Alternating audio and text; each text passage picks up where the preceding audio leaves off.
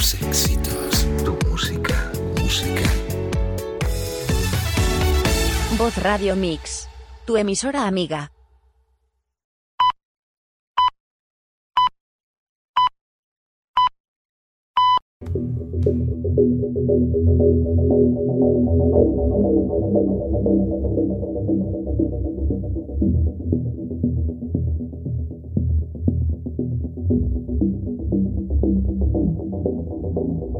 ¿Existe un más allá?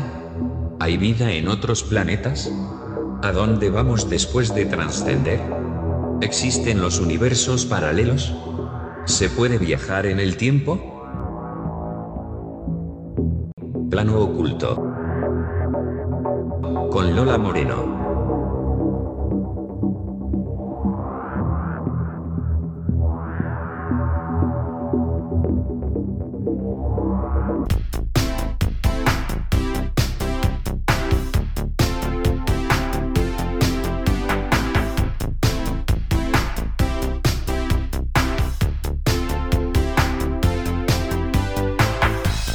¿Qué tal? Bienvenidos una semana más a Plano Oculto, tu programa de misterio cuando son las 23 horas y 2 minutos de la noche. Saludos a los que nos escuchan en directo y saludos también a los que nos escucharán en diferido mañana en el podcast. Como ya sabéis, Plano Oculto no descansa en verano y deciros que falta muy poquito para concluir esta primera temporada, casi un año ya con todos vosotros, y solo queda daros las gracias por estar ahí. Y comenzamos el programa con estos contenidos. El Génesis y el ADN extraterrestre. La actualidad de la ciencia y el misterio y terminaremos el programa de hoy con la Biblioteca de Alejandría, con la recomendación de un libro. Y comenzamos.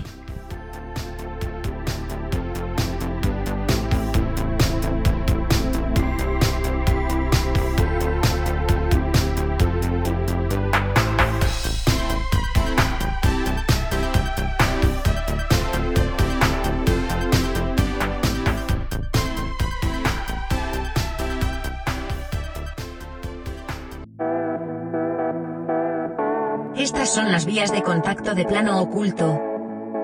WhatsApp 643 03 07 74. Telegram, plano oculto. Twitter Lola Moreno Radio. Email, plano oculto arroba vozradiomix.com. Y plano oculto misterio arroba gmail.com.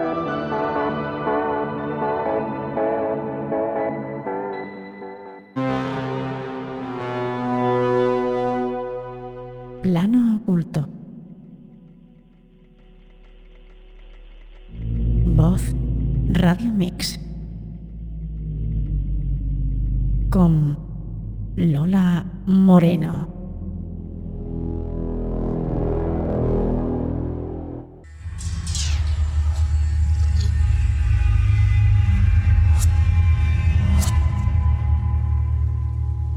Durante miles de años, el desarrollo de la humanidad mostró un patrón homogéneo consistente. De pronto, en torno a 5.000 años antes de Cristo, grandes civilizaciones surgieron en todo el mundo. Ellos construyeron enormes monumentos a sus dioses con avanzados conocimientos tecnológicos. Will Hart examina las deficiencias de la teoría de la evolución y demuestra que no nos están diciendo la verdad acerca de nuestra historia y orígenes. Los misterios de la historia antigua, por ejemplo, cómo se construyó la Gran Pirámide y por quién y por qué, han sido bien establecidos en las últimas cuatro décadas. Enigmas arqueológicos similares ensucian el paisaje que rodea el planeta y plantean muchas preguntas difíciles sobre el origen de la civilización humana. La serie de libros de von Daniken, que comenzó con Carros de los Dioses, presentó evidencia arqueológica mientras relata muchas tradiciones mitológicas que tienen a dioses llegando a la Tierra desde un mundo lejano y llevando la tecnología y las artes de la vida civilizada a las primitivas tribus humanas. Muchos escritores siguieron el ejemplo de von Daniken y toda una escuela de pensamiento histórico alternativo llamado la teoría de los antiguos astronautas, que surgió en los últimos años. Esta escuela debe distinguirse de otra rama definida en gran medida por escritores como Graham Hancock, que podemos resumir como la escuela de la civilización perdida. Y claro, nunca se aborda la cuestión de los orígenes fundamentales del hombre o de la civilización.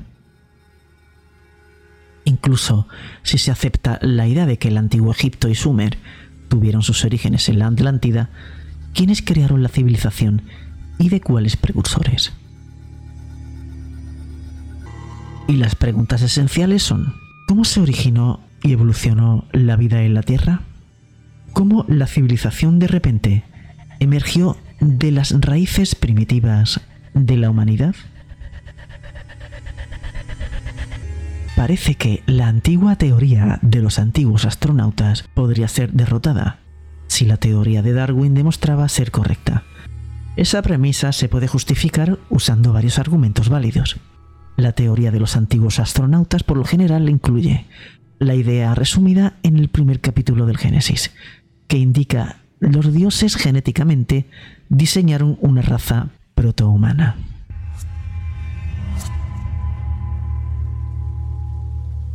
Hagamos al hombre a nuestra imagen.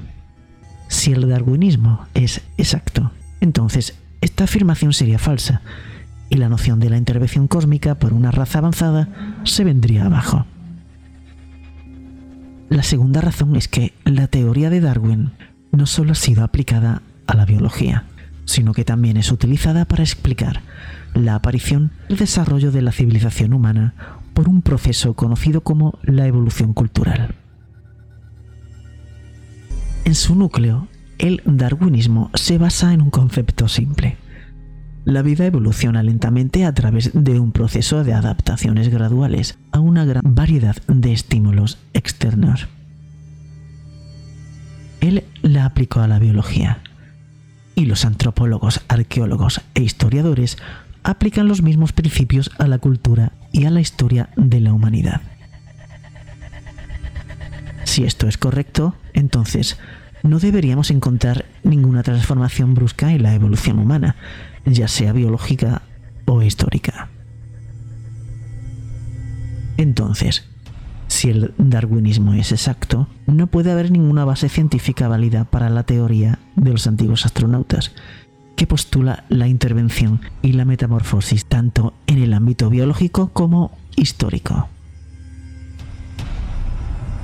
Y los resultados de esta investigación demostraron algo sorprendente. El darwinismo no solo no está comprobado, los científicos han demostrado que es fatalmente defectuoso. El público en general es dado a creer que el único eslabón perdido en el registro fósil existe entre los simios y el hombre. Esto no es verdad. Los registros fósiles contienen cientos de brechas entre especies antiguas y modernas de plantas y especies de animales.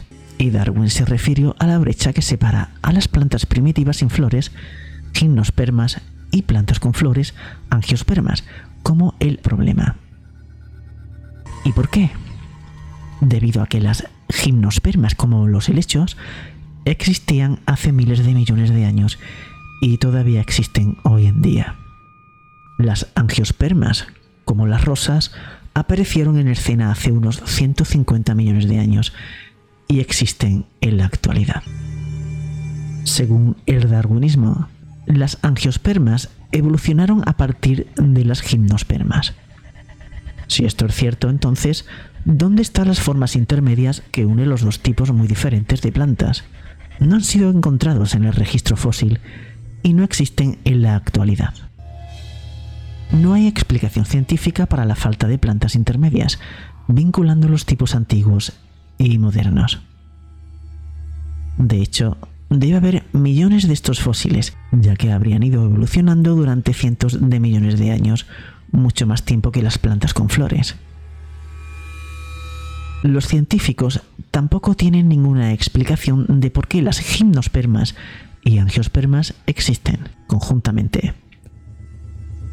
De alguna manera, todas las plantas intermedias que dicen conectar los dos reinos desaparecieron misteriosamente del registro fósil y se extinguieron.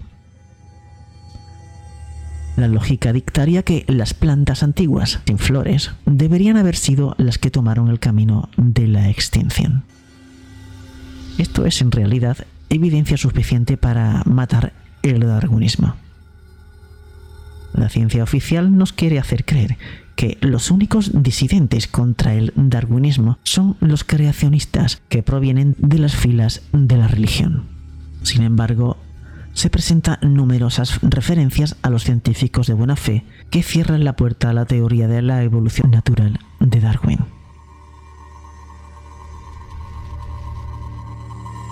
Lo que es o debería ser de gran interés para cualquier persona interesada en la búsqueda de la ciencia, como se aplica para llegar a la verdad de los orígenes humanos y el surgimiento de la civilización, son las obras de Francis Crick y Fred Hoyle. Mientras que los libros de von Daniken estaban volviéndose populares en la cultura de la corriente principal, estos dos eminentes científicos escribieron libros sobre los orígenes de la vida en la Tierra. Ambos eran muy críticos del darwinismo y postulan que la vida no se originó en la Tierra, sino que las semillas de la biosfera se originaron en el cosmos. En su libro La vida misma, Crick, un ganador del premio Nobel y cofundador de la forma de la molécula del ADN, afirmó que una avanzada civilización transportó las semillas de la vida a la Tierra en una nave espacial. Y Hoyle, un astrónomo que dio al mundo las teorías del estado estacionario del universo, propuso que la vida vino de las estrellas, a cargo de los cometas o montando en las corrientes de ondas de luz. Lo lamentable es que estos rigurosos argumentos científicos fueron descartados en gran parte o totalmente ignorados por la ciencia oficial. Y también pasados por alto de la misma gente que abrazaba la relativamente poco científica, pero de enfoque popular, teoría de von Daniken. Pero Eric von Daniken hizo que la gente se preguntara y pensara.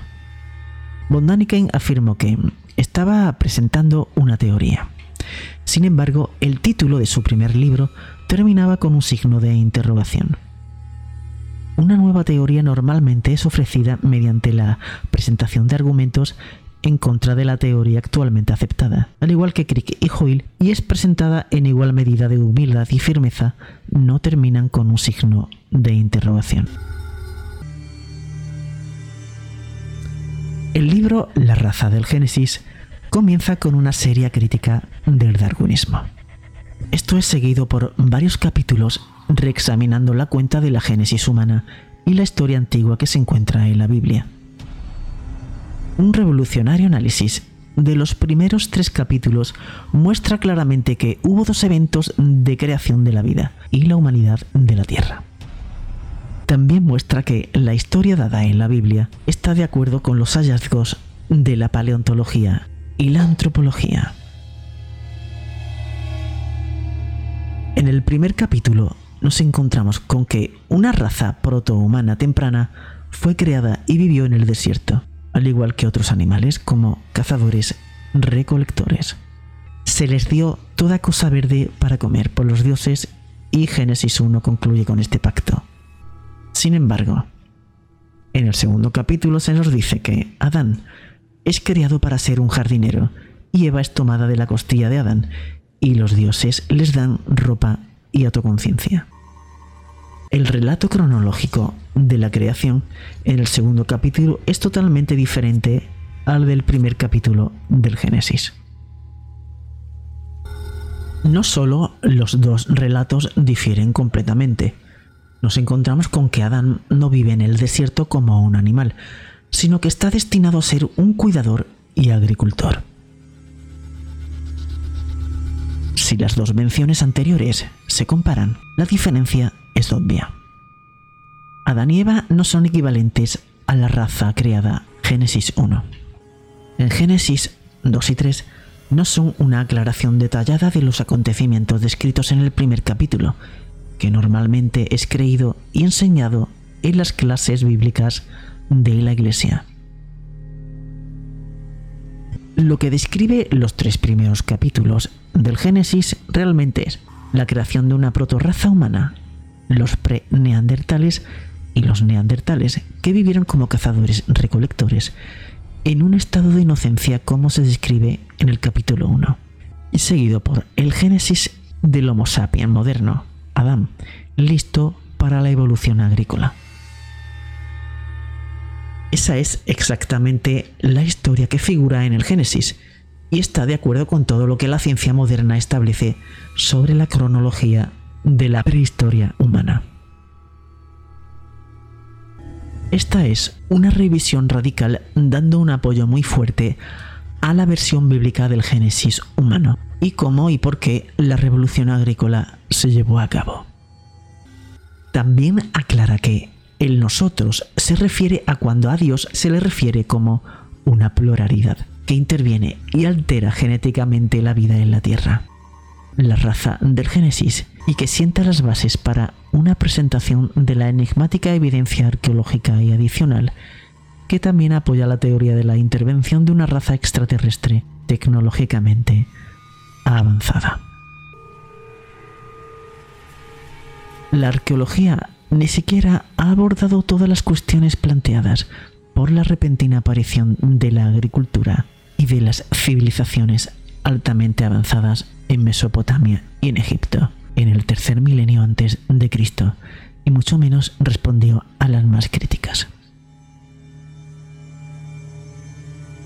Desde la perspectiva del pensamiento arqueológico y antropológico convencional, los orígenes de la humanidad y la aparición de la civilización de la Edad de Piedra siguen siendo enigmáticos. Tenemos incontrovertibles pruebas de que nuestros antepasados no habrían podido construir la Gran Pirámide con las herramientas y métodos que poseían. Sin embargo, la ciencia oficial simplemente ignora o trata de explicar muchas preguntas y cuestiones serias tales como la forma de la Gran Pirámide. La estructura de piedra de ingeniería de precisión más grande del mundo fue construida utilizando solo martillos de piedras, cuerdas, mano de obra y trineos. Sin embargo, hay otras cuestiones que deben ser abordadas, y la investigación genética actual está arrojando nueva luz sobre este campo. Las implicaciones de varios importantes hallazgos recientes parecen haber escapado a la atención de muchos investigadores independientes. Plano oculto. Voz Radio Mix. Con Lola Moreno.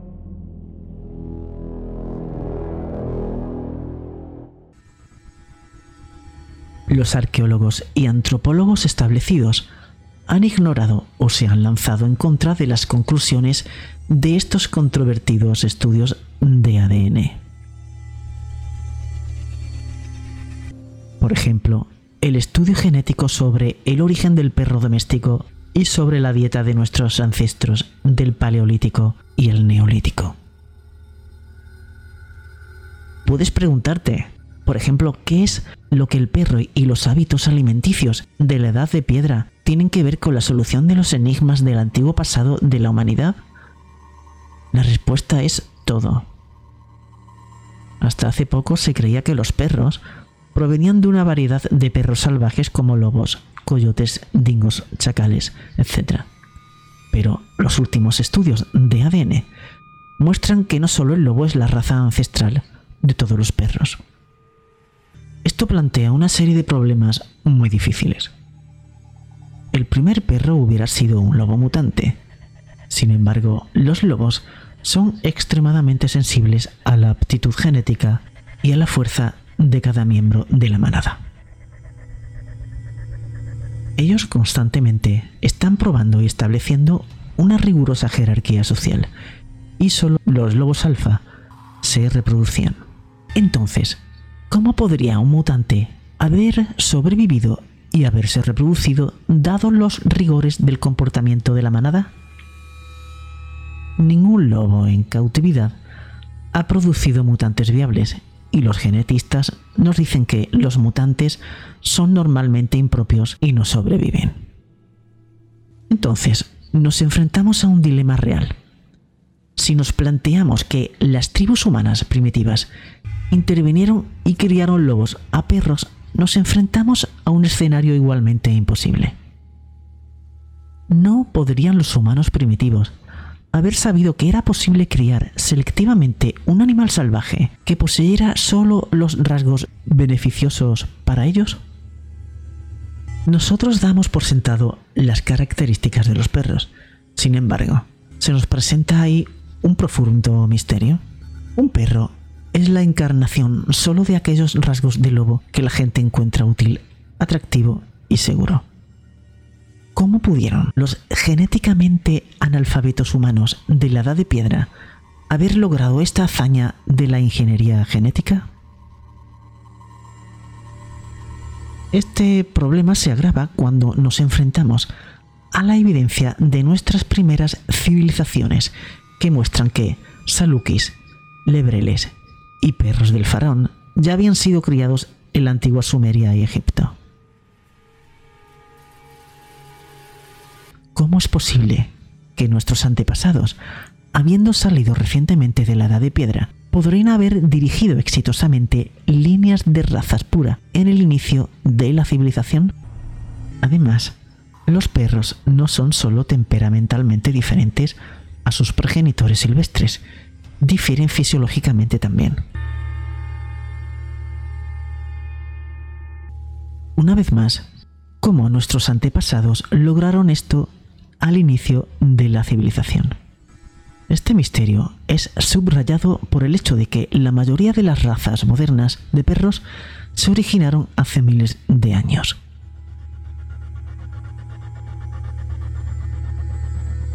La ciencia aún no ha respondido a la mayoría de estos problemas y mucho menos han podido los expertos explicar satisfactoriamente cómo se convirtieron en perros lobo hace 100.000 años ni han demostrado la transición paso a paso.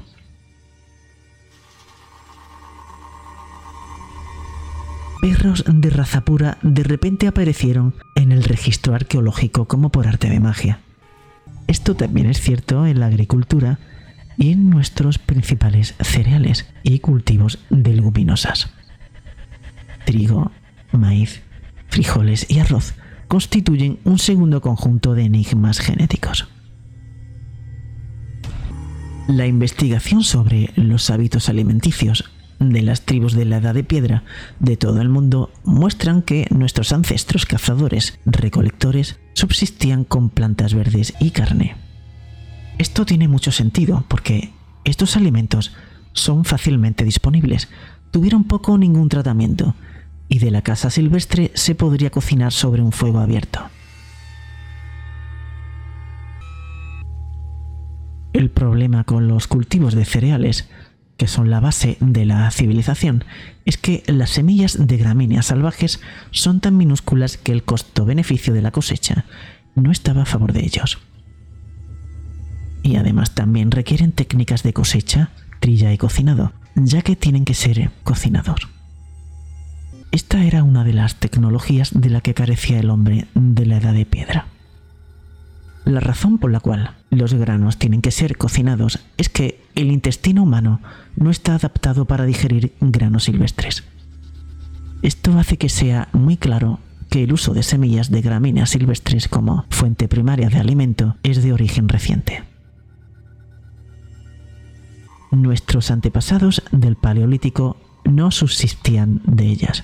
Una vez más, Esto plantea un conjunto de formidables problemas que necesitan ser estudiados rigurosamente. Si nuestros antepasados no cosechaban y comían cereales silvestres, ¿cómo podrían haber domesticado y criado las especies silvestres con tanta rapidez? Sin muchas generaciones de ensayo, experimentación de error, culminando en un vasto cuerpo de conocimientos agrónomos y prácticas agrícolas que habrían incluido genética y cría, que es casi imposible de entender cómo se produjo la revolución agrícola. La ciencia oficial intenta explicar la evolución de los cazadores recolectores nómadas a sedentarios, agricultores cultivando y cosechando al afirmar que descubrieron el cultivo casi por accidente. Se nos dice que ocurrió cuando un aldeano primitivo arrojó una planta que produjo semillas y se dio cuenta de que brotó. Pero ese cuento difícilmente puede explicar cómo seleccionaron las mejores especies silvestres para utilizarlas como base para la revolución agrícola. Hay miles y miles de potenciales plantas silvestres que podrían convertirse en cultivos agrícolas. ¿Cómo es que la gente con muy poca experiencia con hierbas silvestres fueron capaces de captar las mejores variedades de la especie? Esto representa un salto cuántico. Lo que se nos pide creer es que nuestros antepasados, sin mucha experiencia en la etapa fundamental de la civilización, fueron capaces de seleccionar y criar las mejores variedades de especies de gramíneas silvestres. ¿Cómo sabemos que esto es cierto? Porque seguimos haciendo crecer los mismos cultivos que supuestamente seleccionamos incluso después de 5.000 años de continuo desarrollo tecnológico y agrícola.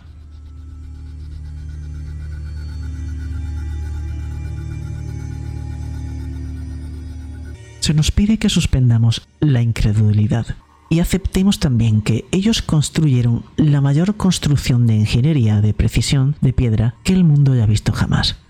La gran pirámide de Giza, solo con ayuda de herramientas manuales primitivas y trabajo agotador. Algo obviamente está mal con esta idea. Es lógico suponer que nuestros antepasados terrestres podrían o habrían creado conjuntamente la revolución agrícola y la totalidad de las civilizaciones de Sumeria y Egipto. Y tampoco estas suposiciones representan ciencia sólida. Para aquellos de nosotros en el campo de la historia alternativa, una de las preguntas más fundamentales que debe impresionar a la opinión pública y sobre la ciencia oficial es preguntar ¿dónde están los antecedentes y precedentes? muéstrenos las lentas etapas darwinianas de desarrollo que la historia oficial presupone. ¿Cómo se puede explicar la repentina aparición de los cultivos de alimentos genéticamente modificados y las técnicas avanzadas de ingeniería en el inicio de la civilización humana? Necesitamos documentación paso a paso y una incontrovertible evidencia y que debe ser abundante y carente de eslabones faltantes, ya que supuestamente estamos hablando de hechos que ocurrieron hace miles, sino decenas o cientos de millones de años, como es el caso de la evolución biológica. ¿De dónde adquirieron nuestros antepasados paleolíticos los conocimientos y habilidades para convertir plantas silvestres en cultivos de alimentos y al mismo tiempo construir ciudades planificadas? cómo los seres humanos fueron de chozas de barro y la recolección de plantas a la construcción de zigurats, inodores públicos, hacer y hornear el pan en hornos y la invención del proceso de la metalurgia? En lenguaje sencillo, ¿dónde está la prueba? El eslabón perdido demostrando que sus teorías de la ciencia oficial se confirma en el registro arqueológico y cumplen con las normas simples de la lógica y el sentido común. en cuanto a lo que nuestros antepasados en Sumer, México, Egipto y Perú tienen que decir acerca de los orígenes de la agricultura y la civilización, nos encontramos con una historia muy diferente. De acuerdo a los registros antiguos, escritos y tradiciones orales, ninguna de las primitivas civilizaciones afirmó haberlos inventado. Lo que es de profundo interés es que están de acuerdo por unanimidad en reclamar que las artes de la civilización les fue dada por los dioses.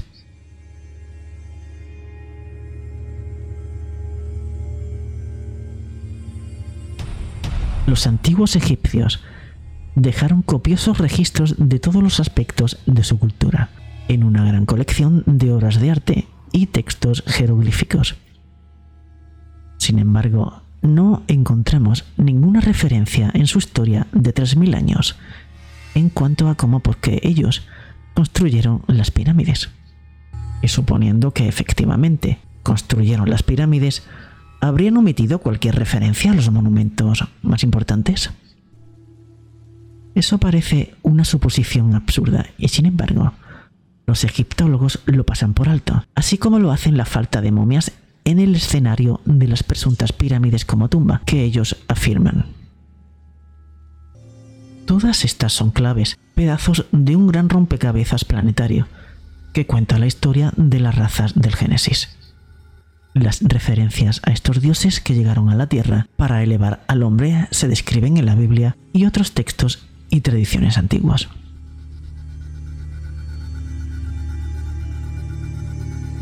Sus megalíticas tarjetas de presentación se encuentran en Egipto, México, Perú y China. Las teorías oficiales de Darwin sobre el origen del hombre y de la civilización humana conducen a una serie de callejones intelectuales sin salida. Si examinamos de cerca el expediente, encontramos que la civilización fue fundada sobre cinco inventos primarios. 1. Agricultura. 2. Urbanización. 3. La escritura. 4. La rueda. Y 5. La metalurgia. Los metales. Entonces, ¿qué pasa cuando tratamos de descubrir los orígenes de estas invenciones claves en el registro arqueológico e histórico?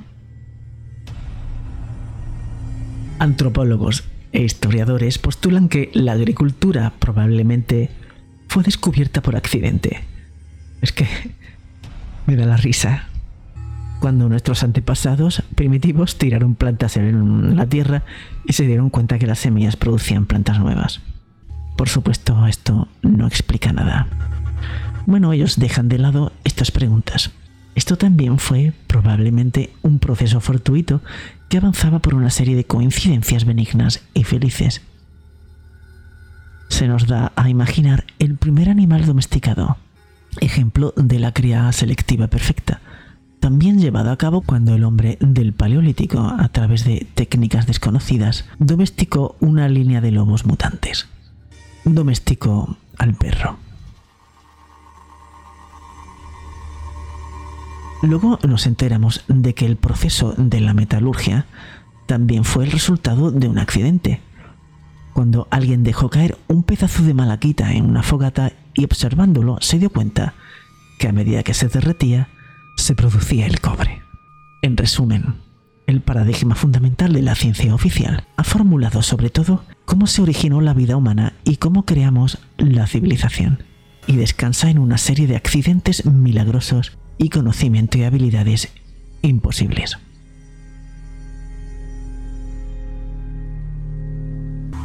Los egiptólogos también nos quieren hacer creer que de repente las tribus primitivas que viven a lo largo del Nilo, en chozas, utilizaron ladrillos de barro para construir mastabas. Durante milenios, repentinamente fueron capaces de hacer mm, operaciones de cantera, albañilería, arquitectura y empresas de ingeniería. Por supuesto, no pueden explicar cómo estos pueblos primitivos construyeron una masiva pirámide de ingeniería de precisión, utilizando solo martillos redondos, trineos de madera y mano de obra humana. El egipcio no podría haberla construido, no la construyó y nunca afirmó que eran los creadores de la pirámide. Simplemente no es posible excavar, elevar, arrastrar y transportar bloques de 70 toneladas de granito desde la cantera de Asuán a Giza y hasta 150 pies verticales y posicionarlos con precisión en la cámara del rey como los egiptólogos afirman que hicieron.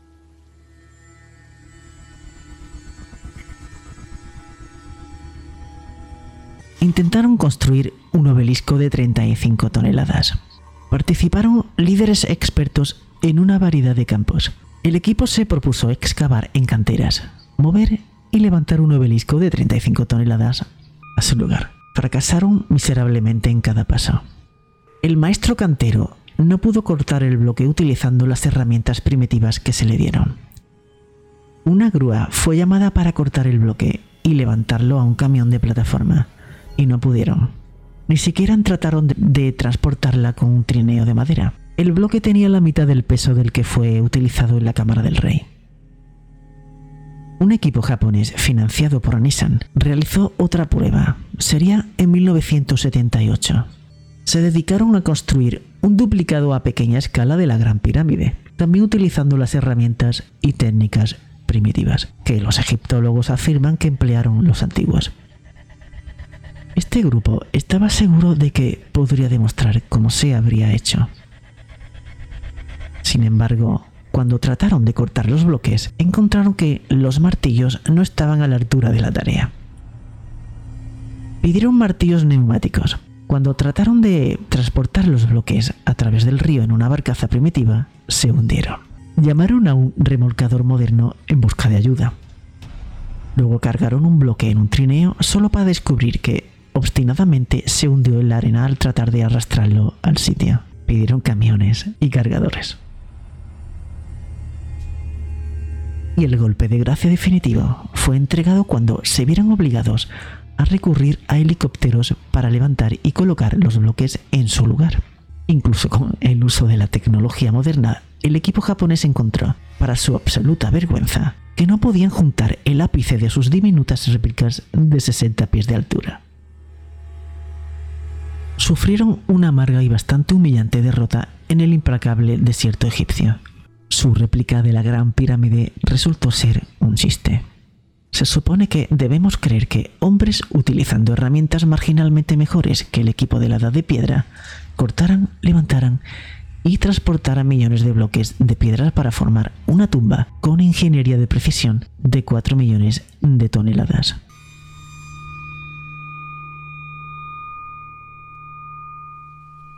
Durante décadas de investigación, algunas curiosas similitudes entre Sumer, Egipto y el Valle del Indo, los sitios de nuestras primeras civilizaciones, no cuadraban. Como todos sabemos ahora, las ruinas de Sumer se encuentran en el actual Irak. Nuestros libros de historia y antropología habitualmente nos dicen que la agricultura y la civilización nacieron en valles fluviales fértiles. Pero cuando nos detenemos a examinar de cerca estos lugares, nos encontramos que son algunos de los lugares más calientes, más secos y más inhóspitos del planeta. Quiero pensar que en aquella época pues era un vergel, que es lo más probable. Las temperaturas en estos lugares durante seis meses del año suelen ser entre 35 y 48 grados centígrados. Pero necesitaba de un considerable conocimiento agronómico e hidrológico para convertir los pantanos y controlar las inundaciones para convertir estos humedales en tierras agrícolas productivas. La pregunta es la siguiente.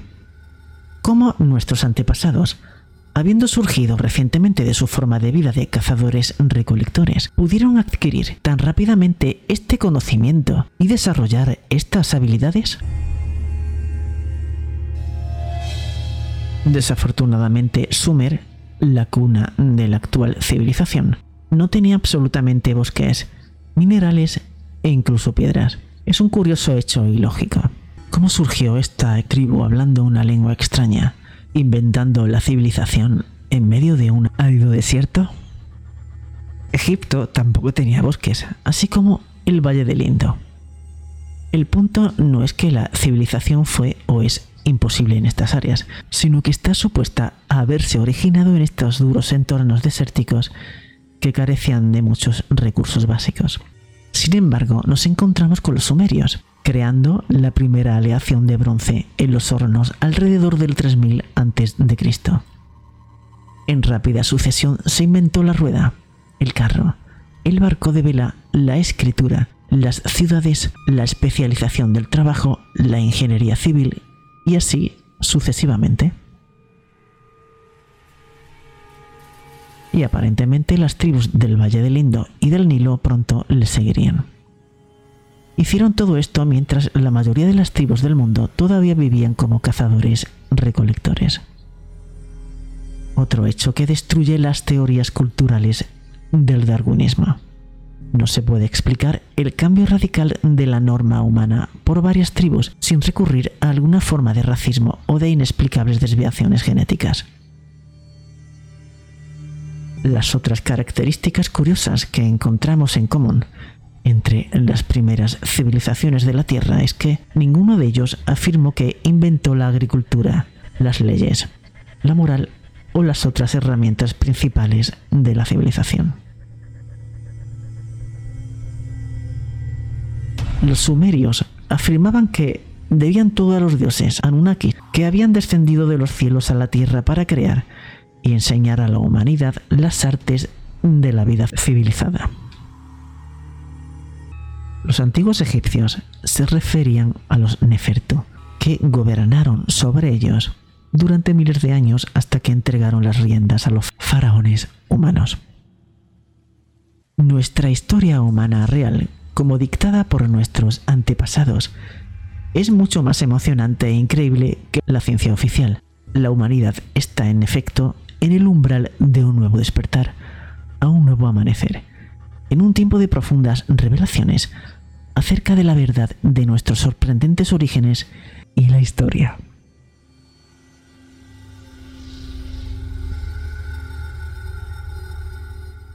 Verás, hay 400 mil millones de estrellas solo en nuestra galaxia.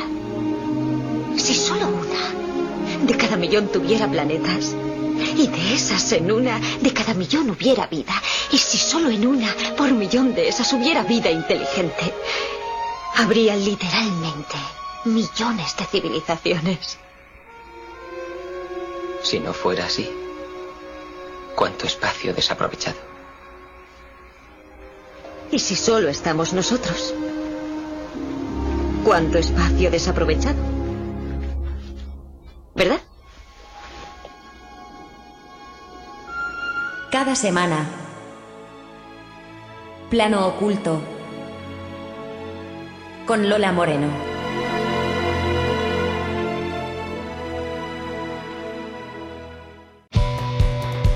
Bueno amigos, pues hemos llegado a la sección de las noticias. Esta semana traemos tres titulares. Científicos desconcertados por gigantescos chorros de energía que salen disparados al espacio. Se calcula que los rayos inversos se producen entre 1000 y 50.000 veces al año en todo el mundo, pero el más potente jamás registrado ha dejado desconcertados a los científicos. Los científicos se han quedado perplejos ante el chorro gigantesco más potente, una especie de rayo inverso que sale disparado hacia el espacio en lugar de hacia la Tierra. Las erupciones ascendentes en zigzag son un espectáculo deslumbrante y siguen siendo un fenómeno en gran medida inexplicable, ya que el chorro que se vio brotar de la cima de una nube de Oklahoma, Estados Unidos, y lanzarse a 80 kilómetros por encima de la superficie de la Tierra, fue la mayor transferencia de carga al espacio de la que se tiene constancia. Y seguimos con el siguiente titular. Una esfera no identificada de 2 metros fue hallada en Ucrania en 1975. En 1975, en el territorio de lo que hoy es Ucrania, unos albañiles durante el tendido de las líneas de comunicación se encontraron con un objeto metálico redondo situado a una profundidad de 4,5 metros bajo tierra. Se sabe que todo ocurrió en el pueblo de Beryoska, en la región de Chernihiv. Los trabajos de reparación se iniciaron en junio y literalmente en dos semanas debían estar terminados, pero los plazos se desplazaron debido a circunstancias imprevistas. Como ya han comprendido, los reparadores, cavando una zanja, descubrieron algo incomprensible. En primer lugar, el cubo golpeó algo muy duro. Además, durante 10-15 segundos, tras el impacto del equipo contra un objeto metálico, se oyó un timbre, como si estuvieran golpeando una campana. Los trabajadores se quedaron muy sorprendidos y decidieron desenterrar el objeto. Resultó tener algo más de 2 metros de diámetro. Redondo. Parecía un enorme rodamiento de bolas. No había ventanas ni escotillas en su casco, a excepción de un pequeño agujero. Al intentar sacar el objeto de la zanja, se rompió el cubo del equipo de reparación. El peso de la bola excavada resultó ser más de dos toneladas y media, que era exactamente el peso que podía soportar las cucharas de la excavadora. No fue posible seguir trabajando. Se informó del incidente a las autoridades superiores. Por la noche, varios destacamentos de militares llegaron a ver Yoska. A eso de las 3 de la mañana llegaron personas con trajes especiales de protección química. Además, se notó la presencia de equipos especiales. Y terminamos la sección de las noticias con este tercer titular. El Codex Seraphinianus, uno de los libros más misteriosos del planeta. El Codex Seraphinianus se ha instalado entre los libros más extraños del planeta. La misteriosa obra artística de Luigi Serafini describe un mundo en un código, que sigue siendo un enigma para los expertos. Existe una gran cantidad de textos, tanto antiguos como actuales, que han dejado a más de uno desconcertado. Sin embargo, pocos han alcanzado a ver el enigma alrededor del Codex Seraphinianus. Junto al manuscrito de Voynich, este libro se ha ganado la fama de ser uno de los más misteriosos que jamás haya existido. Fue editado ya hace un tiempo, y se cree que a pesar de que su autor sabía lo que quería plasmar, el editor no, creando así un enigma sin precedentes. Fue en los años 80 cuando el artista italiano Luigi Serafini, según la interpretación de algunos académicos y psicólogos, quiso plasmar en el escrito el sentimiento infantil de no comprender lo que está escrito cuando se abre un libro. Por ello se redactó de una forma que no reconocemos y las imágenes muestran un mundo casi indescriptible.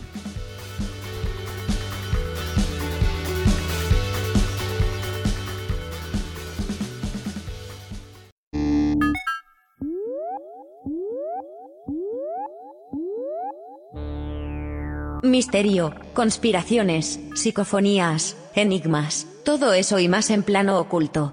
El programa de misterio de la noche de los sábados con Lola Moreno. Todos los sábados a las 11 de la noche en www.radiomix.com. Lo puedes escuchar en diferido el domingo en iVoox.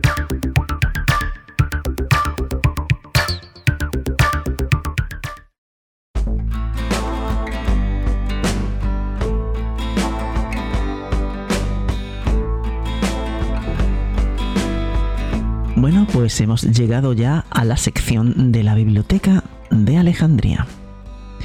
Y esta semana presento el libro Las leyes fundamentales de la estupidez humana, de Carlo María Cipolla. La humanidad se encuentra, y sobre esto el acuerdo es unánime, en un estado deplorable. Nos dice Carlos María Cipolla, uno de los mayores historiadores del siglo XX. Lo cual se debe en buena medida a la abundancia de los estúpidos, la más peligrosa categoría de seres humanos que nos rodean por todas partes, dispuestos a hacernos daño y a hacérselo a sí mismos. Todo comenzó como un rasgo de humor, asociado a la crítica del fraude científico en Allegro Manontropo, hasta que sus lectores descubrieron que estas leyes fundamentales de la estupidez humana no solo eran una parodia de ciertas formas de análisis sociológico, sino una reflexión llena de lucidez sobre la realidad de los daños que causa el poder político, económico o burocrático puesto en manos de los estúpidos. Leído hoy cuando somos víctimas de la estupidez repetidamente denunciada de las políticas de austeridad, el texto de Cipolla cobra una inquietante actualidad. Esta semana recomiendo el libro Las leyes fundamentales de la estupidez humana de Carlo María Cipolla.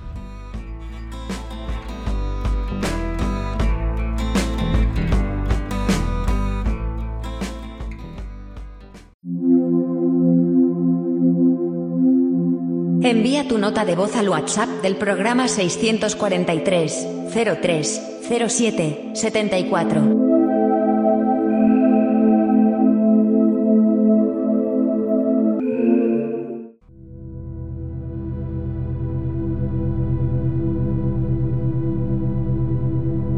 Plano Oculto, con Lola Moreno, en vozradiomix.com, tu emisora amiga.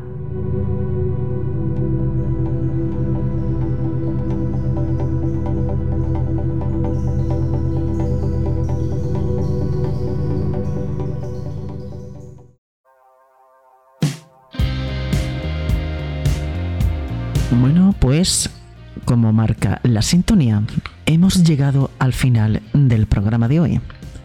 Espero que haya sido de vuestro agrado y os emplazo al próximo sábado con nuevos contenidos. Pasad unas buenas vacaciones y feliz semana.